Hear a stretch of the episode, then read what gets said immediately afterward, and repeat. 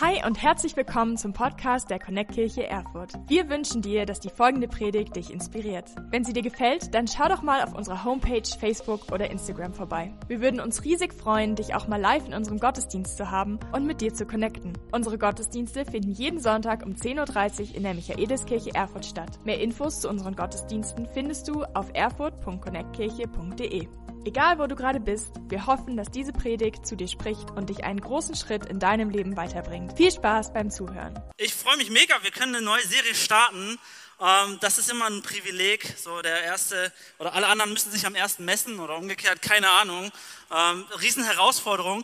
Die Serie, die wir starten, ist nicht einfach nur David, sondern es ist David, der Sänger, es ist David, der Hirte, David, der König und David, der Krieger. Vier Charaktereigenschaften, die wir uns von David angucken wollen. Und wir ziehen so ein bisschen Parallelen, Vergleichen aus Samuel und aus dem Psalm. So, 1. Samuel, das Buch, berichtet mehr so als Biografie von David und die Psalme sind das Herz von David. Und ich finde das mega spannend. Ähm, ich darf heute starten mit dem David als Hirte. Okay, irgendjemand von euch mal Hirte gewesen? Okay, krass, habe ich mir gedacht. Mir geht es ähnlich. Ähm, ich war mal vor, es ist zehn Jahre her, ähm, in Australien, ein bisschen weiter weg. Dort gibt es einige Rinder und Schafe und Viecher. Und wir waren dort eigentlich auf einem Feld unterwegs und mussten das, äh, wie sagt man so schön, ähm, nicht klar machen, nicht bewirten. Wir mussten das Feld urbar bestellen. Genau, wir mussten das Feld bestellen. Keine Bestellung machen, sondern das Feld bestellen. Und da waren aber Rinder auf dem Weg zu diesem Feld, auf, diesem, auf dieser Straße. Und ich hatte keine Ahnung, wie man mit Rindern umgeht. Zum Glück saß ich in diesem Geländewagen, so ein fettes Auto, und der hat einfach Gas gegeben, wenn da Rinder waren. Ich habe gemerkt, okay, du darfst da nicht zurückschrecken, du sollst dich auch nicht plattfahren, aber du musst Stärke demonstrieren, dann hauen die schon ab, dann gehen die schon. Und dann sind die fröhlich vor uns hin galoppiert. Okay, dachte ich, cool, dann macht man das wohl so.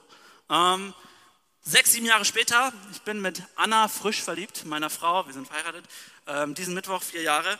Ähm, kommenden, kommenden. Also, ähm, und wir sind unterwegs, schön am Spazieren, Sonntagnachmittag. Und dort, wo sie aufgewachsen ist, Elmshorn, das ist über Hamburg, ähm, da hat man so Deiche, wo Schafe und auch Rinder unterwegs sind. Und ich dachte so, ja, mit Rindern, ich esse die nicht nur gern, sorry an alle, alle Vegetarier, ähm, ich weiß auch, wie man sich denen gegenüber präsentiert, damit sie einen nicht platt rumpeln. Also Anna an die Hand gepackt, diesen Deich hochgelaufen und wir sehen von ganz weit hinten, vielleicht 100 Meter, in meinen Augen ganz weit, sehen wir Rinder stehen. Und ich sage so, I got this, ich habe das drauf, ich weiß, wie man mit denen umgeht, Anna. Wir müssen nur Stärke demonstrieren. Also, und außerdem, bis die hier hochkommen, die sind Deich hoch, weißt du, was die wiegen? 400, 500 Kilo. Bis die hier hochgekraxelt sind, sind wir schon längst über alle Berge. Es hat ungefähr fünf Sekunden gedauert, bis sie unsere Aufmerksamkeit hatten und weitere fünf Sekunden, bis sie vor meiner Nase standen. Ich hätte im Leben nicht gedacht, dass Rinder so schnell sind und sich so aggressiv auch auf, aufstellen können. Keine Ahnung, ob das jetzt Bullen waren. Sie hatten keine Hörner, dann waren es wahrscheinlich keine Bullen. Keine Ahnung. Auf jeden Fall standen die vor mir. Ich habe Anna an der Hand und wir nur so, oh shoot, was machen wir jetzt? Und ich wusste, I don't got this. Ich habe das nicht mehr im Griff hier. Ähm, ich hätte nicht gedacht, dass Rinder so einen riesen Kopf haben, dass Rinder so schnell einen Hang hochrennen können und dass ich auf einmal so ruhig werde in einem Moment, den ich nicht mehr unter Kontrolle habe. Und ich habe gesagt, okay, einfach nur geradeaus durchgehen. Und da war so ein Rind, das hat geschnaubt und gesabbert und stand vor uns und einen Schritt nach dem anderen, einfach weitergehen, einfach weitergehen. Wir haben es rausgeschafft, luckily, glücklicherweise. Ähm, ich bin froh, dass es Landwirte gibt, Viehhirten gibt. Anna hat erstmal gegoogelt, können Kühe eintöten? Ähm, ja, sie hat gesagt, ey, vor einer Woche erst irgendwo in Bayern ist so ein Junge umgekommen und so. Ich so, du, ey, wir hätten da echt bei drauf gehen können. Und es gibt so viele Situationen, wo wir denken, okay, ich habe das im Griff, aber irgendwie dann doch nicht. Bei mir, vielleicht ist es eine Männersache, vielleicht auch bei Frauen, Essen kochen ohne Rezept. I got this oder eher nicht so? Ich auf gar keinen Fall. Ich eine Pizza vielleicht schon, aber dafür brauchst du auch kein Rezept. Eine Krankheit irgendwie auskurieren ohne Arzt? Ist das ein Männerding oder eher ein Frauending? Also ich habe manchmal so Sachen, die schleppe ich ewig mit mir rum. Haare schneiden trotz Corona-Krise. Eher so, ich mache das selbst. Hier vorne sehe ich einen Kopfschütteln, da hat jemand Erfahrung, okay. Ähm, Oder äh, wartet man da doch lieber zwei Monate, bis wieder alles offen ist? Ikea-Bett ohne Anleitung aufbauen? lieber nicht? Okay, hier ist mein Spezialist und zwar eine Sache, bei der ich gerne mitrede oder versuche mitzureden, ohne dass ich Ahnung habe. Fußball. Ähm, einige kennen mich. Ich weiß bis heute nicht den Unterschied zwischen Champions League und Europa League. Ich wusste, eins wurde gestern gewonnen, das andere kommt heute Abend. Paris Saint-Germain gegen Bayern München oder sowas. Ja, ja. Ich muss manchmal extra die Vereine googeln und Namen suchen, gucken, dass sie auch wirklich im Fußball sind und nicht Handball oder sowas, um dann auch mal mit Kevin oder Josh oder so mitreden zu können. Es ist dann ein blanker Kommentar. Sie merken, ich schweige die restliche Viertelstunde des Gesprächs und Alex hat gar keine Ahnung. I got this. Ich habe das unter Kontrolle. Wir sehen sowas ähnliches bei David, nur dass er es ein bisschen geschickter anstellt. David wird uns hier in 1 Samuel ab Kapitel 15, 16, 17 so äh, eingeläutet und erklärt. Er ist der jüngste Bruder, Bruder von, von vielen Geschwistern, 15 Jahre alt. Sein äh, Job ist Schafshirte, er ist auf dem Feld und äh, hütet die Schafe seines Vaters. Und seine drei älteren Brüder sind auf dem Schlachtfeld. Äh, die kämpfen gerade, weil das Volk Israel ein Feind hat, nämlich das Volk der Philister. Und die stehen sich gegenseitig gegenüber und der eine, also das Philistervolk, lästert über das äh, Volk der äh, Israeliten und über ihren Gott, über den Gott der Bibel. Und David schaut sich das an und sagt, das kann es nicht sein. Ist es euer Ernst? Lasst ihr euch das hier echt bieten, dass dieser, dieses Philistervolk, repräsentiert durch Goliath, diesen Riesen, euch, uns und diesen Gott verhöhnt? Und er sagt eins, I got this. Ich habe das unter Kontrolle. Ich werde diesen Typen zerlegen. Im wahrsten Sinne des Wortes. Ähm, ich ziehe ihn ab. Ge, äh, gesagt, getan. Er erkundigt sich nochmal nach dem Preis, den es dafür gibt, dass er jetzt hier einen Krieg beendet. Ähm, und geht zum König, König Saul, und sagt ihm, du, das kann es nicht sein, dass dieses Volk uns verhöhnt, unseren Gott verhöhnt und wir nichts dagegen unternehmen. Ich ziehe den ab. Okay, David, das, dieses, dieses Verhältnis, ein Schafshirte geht zu einem erfahrenen König, das ist wie wenn ich aus meiner Jugendgeschichte, äh, Jugendzeit berichte, hey, ich habe da mal Age of Empires gespielt und Call of Duty und äh, Splinter Cell und was es noch alles gibt. Ihr, ihr seht, ich bin ein bisschen äh, aus der aktuellen Szene raus. Und ich gehe zu einem General der Bundeswehr und sage, damals mit 15, ich habe das alles gezockt, ich weiß, wie das geht. Lasst mich das machen. Das ist das Verhältnis. Schafsjunge ein König, ein Krieger, ein ganzes Volk und der größte und mächtigste Krieger Goliath. Das ist so das Verhältnis, was uns hier vor Augen steht. Aber David unterscheidet sich im Vergleich zu uns in drei Punkten und die möchte ich mit uns teilen. Der erste Punkt lautet, kenne deinen Retter. David kannte seinen Retter. Wir wollen lesen 1 Samuel 17 ab Vers 33. Dort heißt es, aber Saul entgegnete, es ist völlig ausgeschlossen, dass du gegen diesen Philister kämpfst. Du bist doch noch ein Junge und er ist schon von Jugend auf ein Krieger. Du bist ein Junge, 15 Jahre alt, Schafshürde. Der Typ kämpft seitdem, seitdem, seitdem er laufen kann wahrscheinlich. Das Spannende ist, zwischen, es ist komplett ausgeschlossen und, na gut, du hast den Job, steht ein Vers, nämlich der nächste, Vers 37. Dort heißt es, der Herr, so sagt David, der Herr, der mich aus den Klauen der Löwen und des Bären gerettet hat, wird mich auch vor diesem Philister retten. Schließlich war Saul einverstanden. Gut, so geh, sagt er. Der Herr ist mit dir. Okay, David präsentiert sich und sagt, ich weiß, wie man Löwen und Bären zerreißt. Lass mich auch diesen Goliath, diesen Riesen zerreißen. Saul sagt, pff, überhaupt nicht. Bis David sagt, hey, der Herr hat mir geholfen, gegen diese Tiere zu kämpfen. Und das stimmt Saul um und er sagt, ja okay, wenn der Herr mit dir ist, dann geben wir dem Ganzen eine Chance. Ich glaube, David, der Hirte, ist so gewöhnlich wie du nicht. Okay, wir sind keine Hirten, ist klar. Aber es gibt Bereiche, in denen wir keine Angst haben. Wenn ich daran denke, dass mein Auto kaputt ist, dann geht bei mir die Pumpe höher. Ich habe keine Ahnung, was ich machen soll. So, und für einen Klempner ist das so, was ist das Problem? Ich fix das schnell. Für jemanden, der ein Haus baut, ich habe überhaupt keine Ahnung, Jakob, wie man das macht. Jakob ist da so, ja, ich mache eins nach dem anderen, alles gut. Das, worin du gut bist und das, was du kannst, ist nicht unbedeutend. Es gibt einen Grund dafür, dass Gott dich damit ausgerüstet und geschaffen hat. Die Frage ist, auf wen vertraust du in dieser Situation? Die Frage ist, Was ist dein Stützpunkt? Was ist deine Vertrauensbasis? David vertraute auf die Rettung Gottes, nicht auf seine Fähigkeit als Hirte oder als Kämpfer. Er ist nicht von dem Typ, dass er sagt, oh, da kam ein Bär und dann ich, hat er die Schafe zerrissen, sorry Dad, sind jetzt kaputt, äh, sind jetzt tot. Und er hat gesagt, ich, ich kämpfe mit denen, ich, ich, ich verteidige. Aber David ist in dem gleichen Moment auch demütig und sagt, ich bin zwar gut, aber nicht so gut, denn der Herr hat mir jedes Mal diesen Sieg geschenkt. David verarbeitet das in Psalm 23 später und sagt, der Herr ist mein Hirte, ich habe alles, was ich brauche. Crazy. David selbst, ein Hirte, später sogar König, schreibt diesen Psalm und sagt, der Herr ist mein Hirte, nicht ich.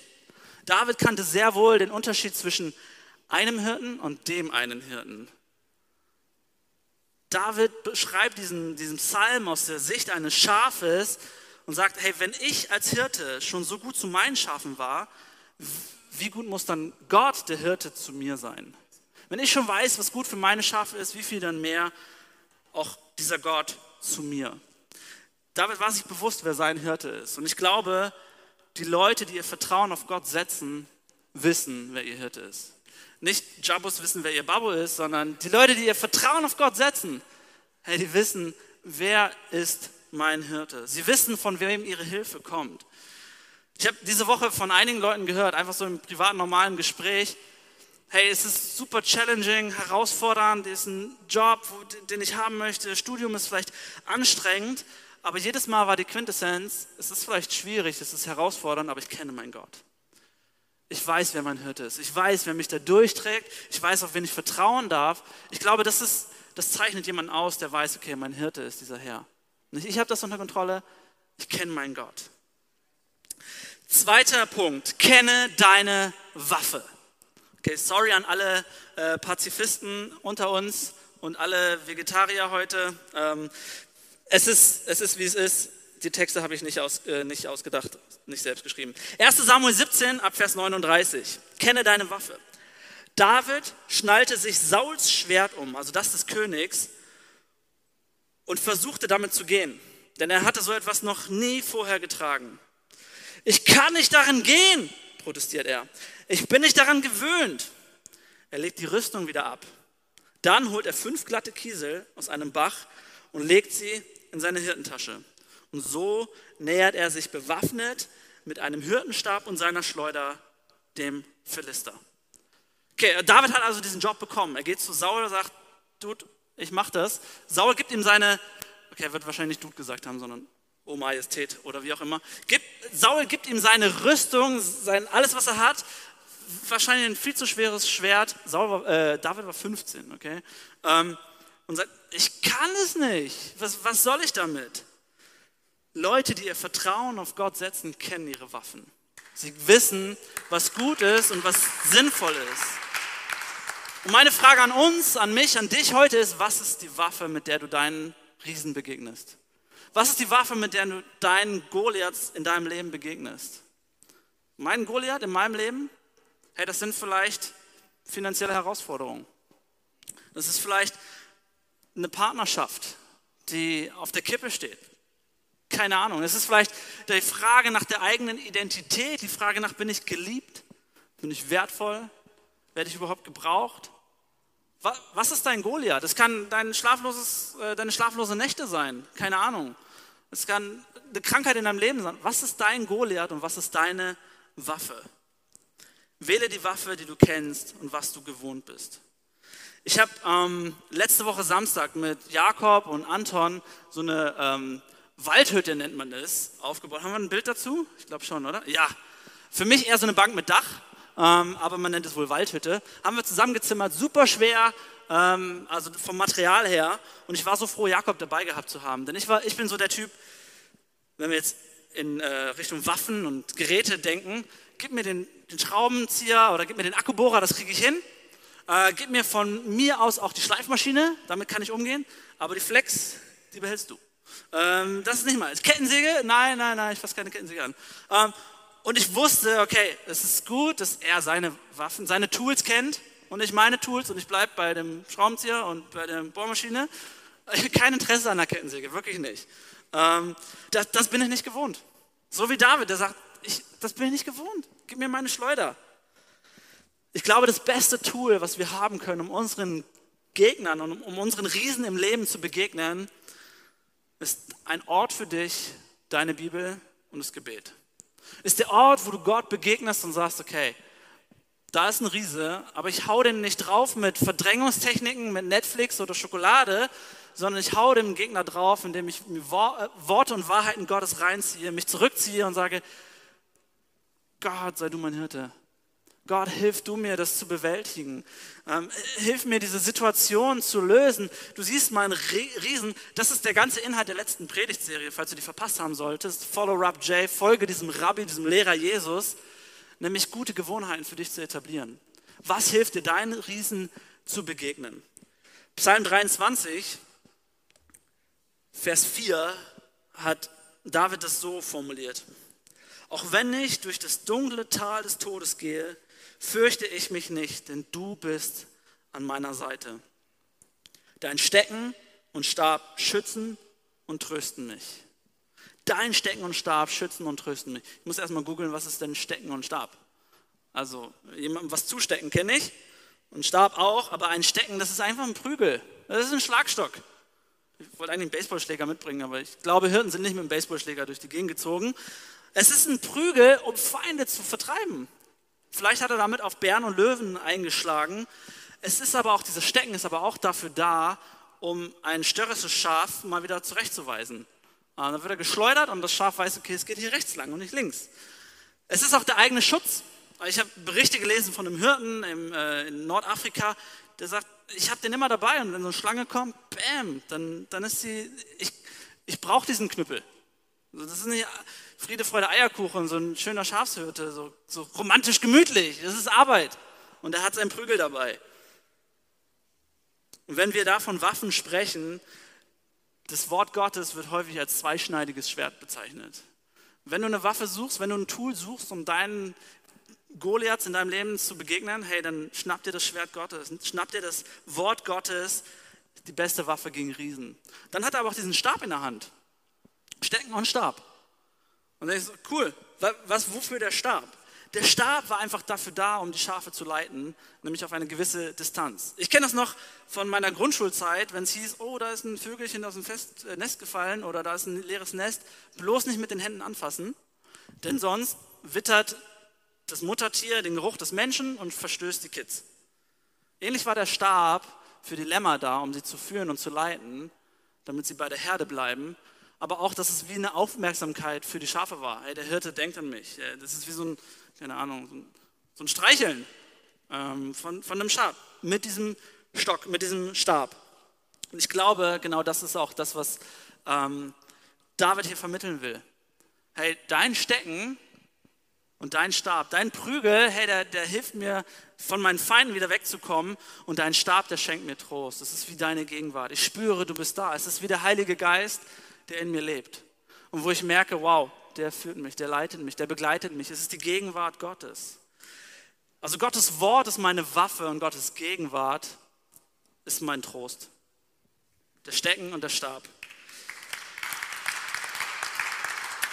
David, der Hirte, weiß genau, was er braucht, um diesem Goliath zu begegnen. Und zwar einen Hirten in seinem Leben und die Waffe und Gegenwart Gottes, die er kennt. Das dritte aber, was David hier auch auszeichnet, ist, er überließ Gott den Kampf.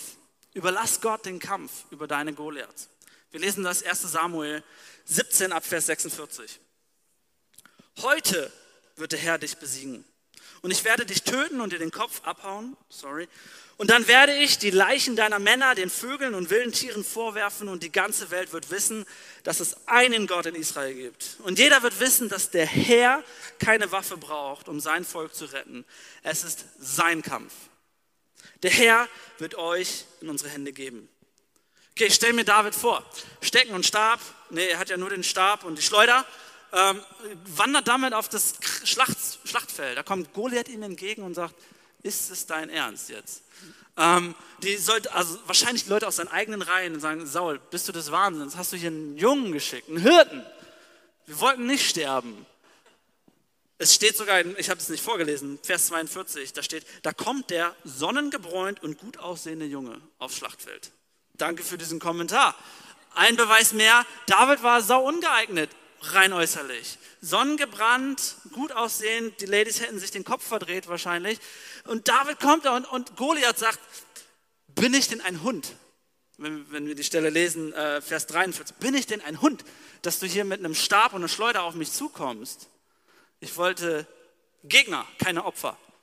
So, und, und David kommt da und sagt, hey, ich bin mir des Sieges sicher, weil ich Gott diesen Sieg überlasse. Nicht meine Schleuder, nicht mein Stab, nicht mein glänzendes Aussehen, es ist Gott, der den Sieg hier errungen, erringen wird. Ich hatte eine ähnliche Taktik in der 13. Klasse, ähm, Deutsch, Grundkurs. Ich habe es gehasst, das ist ein hartes Wort, aber ich habe es nicht besonders gemocht. Ich habe extra Englisch Leistungskurs genommen und Deutsch Grundkurs, weil ich dachte, okay, es macht Sinn, ähm, Gedichte lieber auf Deutsch zu interpretieren. Und dann erspare ich mir dieses ganze Goethe und Shakespeare und Zeugs, mache ich lieber auf Deutsch, das ist easy, also Grundkurs.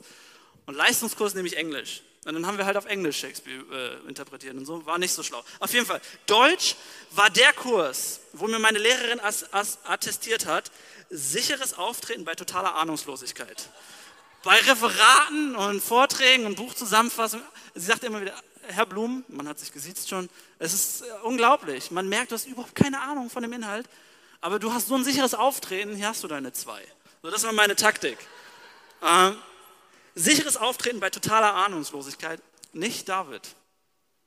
Sicheres Auftreten und genau wissen, wer ist mein Hirte, was ist meine Waffe und wem überlasse ich den Kampf. David weiß, was er tut. David, der Hirte, gewinnt den Kampf mit einer Schleuder und nicht der Krieger mit einem Schwert, Goliath. Die Bibel sagt, den Demütigen schenkt Gott Gnade. Die Leute, die ihr Vertrauen auf Gott setzen, überlassen Gott auch den Sieg. David sagt es, heute wird der Herr dich besiegen. Es ist sein Kampf. Und ich bin einfach nur ein Tool. Psalm 23, Vers 5. Spannend.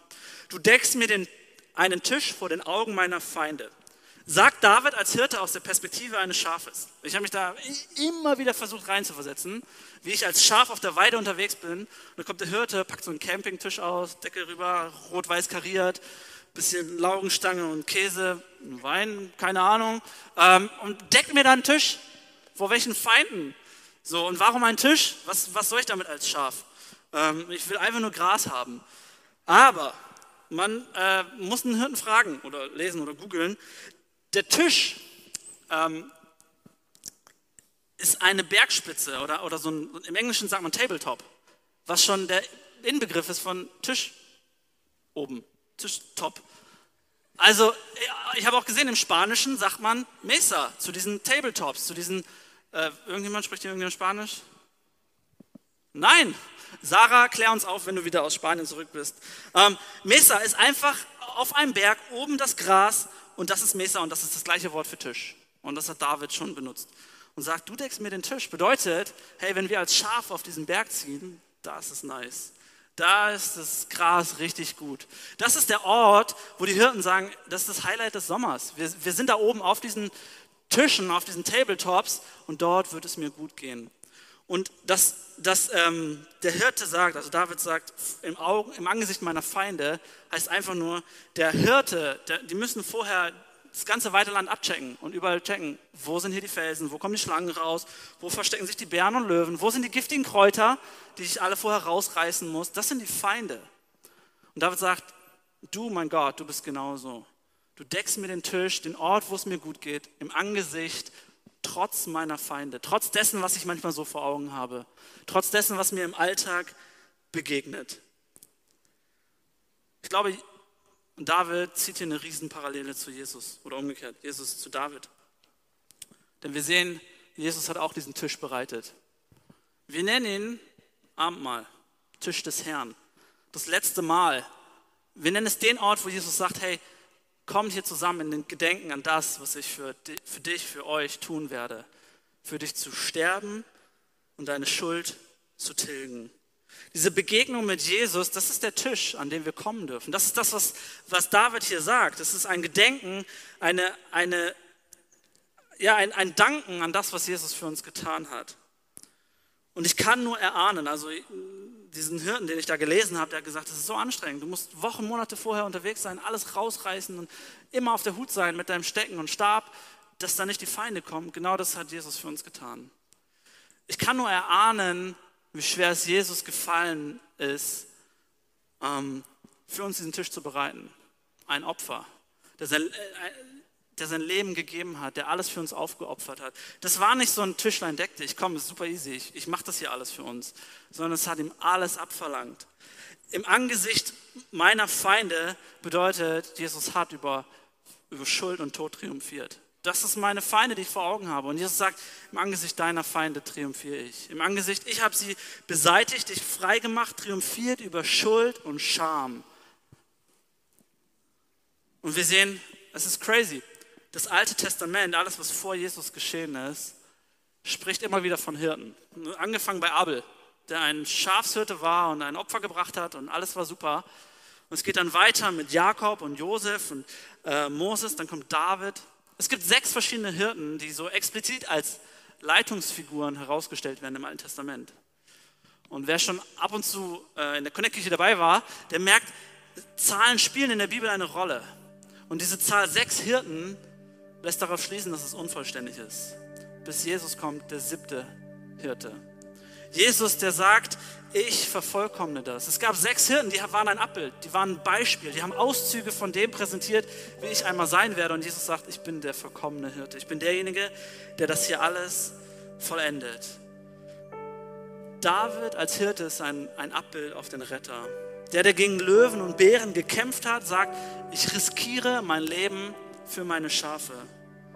Der, der immer wissend ist, dass Jesus, dass Gott sein Herr ist. Das ist David, derjenige, der sagt, ich bewahre die Schafe vor dem sicheren Tod und wenn sie durchs finstere Tal wandern, ich muss mich von nichts fürchten. Das ist David, der dann Goliath besiegt und sagt, so wie Jesus. David besiegt Goliath und, und, und besiegt seinen Feind, so wie Jesus unsere Sünde und unsere Schuld besiegt. Goliaths Tod ist gleichzusetzen mit dem, was bei dir an Schuld und Scham gestorben ist, weil Jesus Christus dein Retter sein kann, weil Jesus Christus dein Hirte sein will. Weil er gesagt hat, so wie, wie Goliath tot ist, genauso wird auch deine Sünde sterben und begraben sein, ans, ans tiefste Ende des Meers versunken sein. Das ist das, was Jesus für uns präsentiert. Das ist die Waffe die, die, des Feindes, also die, ähm, David dann greift dieses Schwert, um Goliath zu töten, hey, das ist zum Symbol geworden, genauso bei Jesus. Die Waffe, die Jesus getötet hat, das Kreuz, das Folterinstrument, ist genauso zum Symbol geworden für den größten Triumph aller Zeiten. Deine und meine Befreiung. David repräsentiert quasi diesen Jesus. Und dann spricht Jesus selbst. In Johannes 10, Vers 14 heißt es, ich bin der gute Hirte. Ich kenne meine Schafe und sie kennen mich. So wie mein Vater mich kennt und ich den Vater. Ich gebe mein Leben für die Schafe. Ich habe auch noch andere Schafe, die nicht in diesem Pferch sind. Jesus sagt dir, hey, das, was wir bereits als Hirte kennen, hey, das bin ich. Ich bin der gute Hirte. Ich lasse mein Leben für jedes einzelne Schaf. Für jedes einzelne Kind, für jeden einzelnen Menschen. Ich lasse mein Leben. Und ich finde es so spannend. Jesus sagt hier nicht in Vers 16, es gibt noch andere Schafe, sondern ich habe noch andere Schafe. Jesus sagt hier nicht, es ist mir völlig Wayne, wenn es da noch gibt, sondern nein, nein, nein, ich habe noch andere, aber sie sind noch nicht da. Und genau das ist mein, mein Anliegen an uns heute. Vielleicht fühlst du dich noch nicht so, als hättest du Jesus als deinen Hirten. Vielleicht nicht so, dass du wandere durchs finstere Tal, alles ist gut, ich muss mich nicht fürchten. Vielleicht fühlst du dich nicht so, dass du sagst, ich habe alles, was ich brauche und vor dem Angesicht meiner Feinde, hey, deckst du mir einen Tisch und ich darf darüber triumphieren. Vielleicht bist du heute noch nicht da. Dann möchte ich dich einladen, diesem guten Hirten dein Leben anzuvertrauen. Diesem guten Hirten zu begegnen und zu sagen, Jesus, sei du mein Hirte. Sei du derjenige, der mir hilft, durch den Alltag, der mir hilft durch meine Lebenskrisen und Lebenskämpfe, der, der mich begleitet. Ich, ich brauche einen Hirten in meinem Leben. Ich will nicht mein eigener Herr, mein eigener König sein, sondern du sollst mein Hirte sein. Ich will nicht meine Kämpfe schlagen mit Waffen, die hinfällig sind, die so zerbrechlich sind, die nichts bewirken, die nur betäuben. Und ich will meine Kriege nicht alle selbst aus, auskämpfen, ausfechten. Ich möchte, dass du, Jesus, in meinem Leben real wirst. Ich möchte uns einladen, dass wir alle gemeinsam einmal die Augen schließen. Ähm, nur ich werde die Augen offen halten und zwei Leute vom Gastgeber-Team. Und ich möchte dich einladen, wenn das heute auf dich so zutrifft, wenn du sagst, heute zum allerersten Mal möchte ich, dass Jesus mein Hirte wird. Dann werde ich gleich von drei runterzählen. Und ich lade dich ein, dann einfach nur ganz kurz Gott ein Zeichen zu geben. Und wir würden es lieben, als ganze Kirche einfach zusammen zu beten. Denn Gott liebt dich und Gott ist dir näher, als du denkst. Drei, zwei, eins.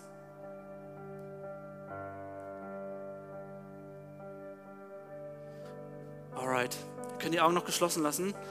Ähm, wenn du heute hier bist und du sagst, ich habe das vielleicht nicht mit dem Handzeichen gemacht, aber im Herzen oder zu Hause am Livestream, auf dem Sofa, wie auch immer.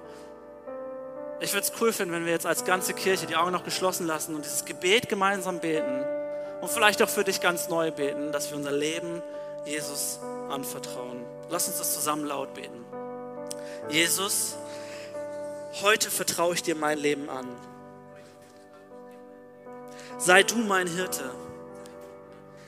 Bitte hilf mir, auf deinen Wegen zu gehen und dir zu vertrauen. Danke, dass du mich leitest. Danke, dass du mich versorgst. Danke, dass ich bei dir nichts fürchten muss. Danke, dass du mich dein Kind nennst, weil du dein Leben für mich gelassen hast. In deinem Namen, Jesus, bete ich. Amen. Amen. Hey, lass uns die Augen wieder öffnen. Wenn du diese Entscheidung für dich getroffen hast, hey, das ist das Beste, was du je tun konntest. Und ich würde es lieben, wenn du in den Kommentar reinschreibst, den Link anklickst oder hier in der Kirche nochmal auf uns zukommst und wir einfach nochmal für dich beten können, in die Bibel in die Hand drücken dürfen, ähm, dir Jesus nochmal ganz konkret vorstellen können. Und für alle anderen, wir werden jetzt noch ein Lied singen oder ein Teil eines Liedes und ich möchte uns einladen, dass wir unsere Masken aufsetzen, aufstehen, Gott ehren und dass du dir drei Fragen durch den Kopf gehen lässt oder diese drei Punkte. Wer ist mein Hirte? Mit welchen Waffen kämpfe ich und wem überlasse ich den Sieg für die Situation, durch die du gehst? Wenn du mehr über Jesus erfahren willst oder deine Geschichte mit uns teilen möchtest, dann schreib uns gern auf Facebook, Instagram oder eine E-Mail an info at connectkirche.de. Du bist begeistert von der Connect Kirche und möchtest unsere Arbeit unterstützen? Dann findest du auf unserer Homepage weitere Details dazu, wie du dies tun kannst. Falls du nicht aus Erfurt und Umgebung kommst, aber dennoch aktiv verfolgst, was wir als Kirche tun, möchten wir dir zuallererst Danke sagen, dass du auf diese Art Teil von dem bist, was hier in Erfurt geschieht. Gleichzeitig wollen wir aber sicherstellen, dass du vor Ort eine Kirchenfamilie Familie hast. Wir sind der festen Überzeugung, dass es keinen Ersatz dafür gibt, eine Kirche vor Ort zu haben, in der du connected bist und Beziehungen pflegen kannst, die dich im Glauben voranbringen. Falls du keine Kirche vor Ort haben solltest, ermutigen wir dich dazu, dir eine zu suchen. Wenn du dabei Hilfe brauchst, melde dich gern unter info at connectkirche.de. Danke fürs Zuhören und bis bald.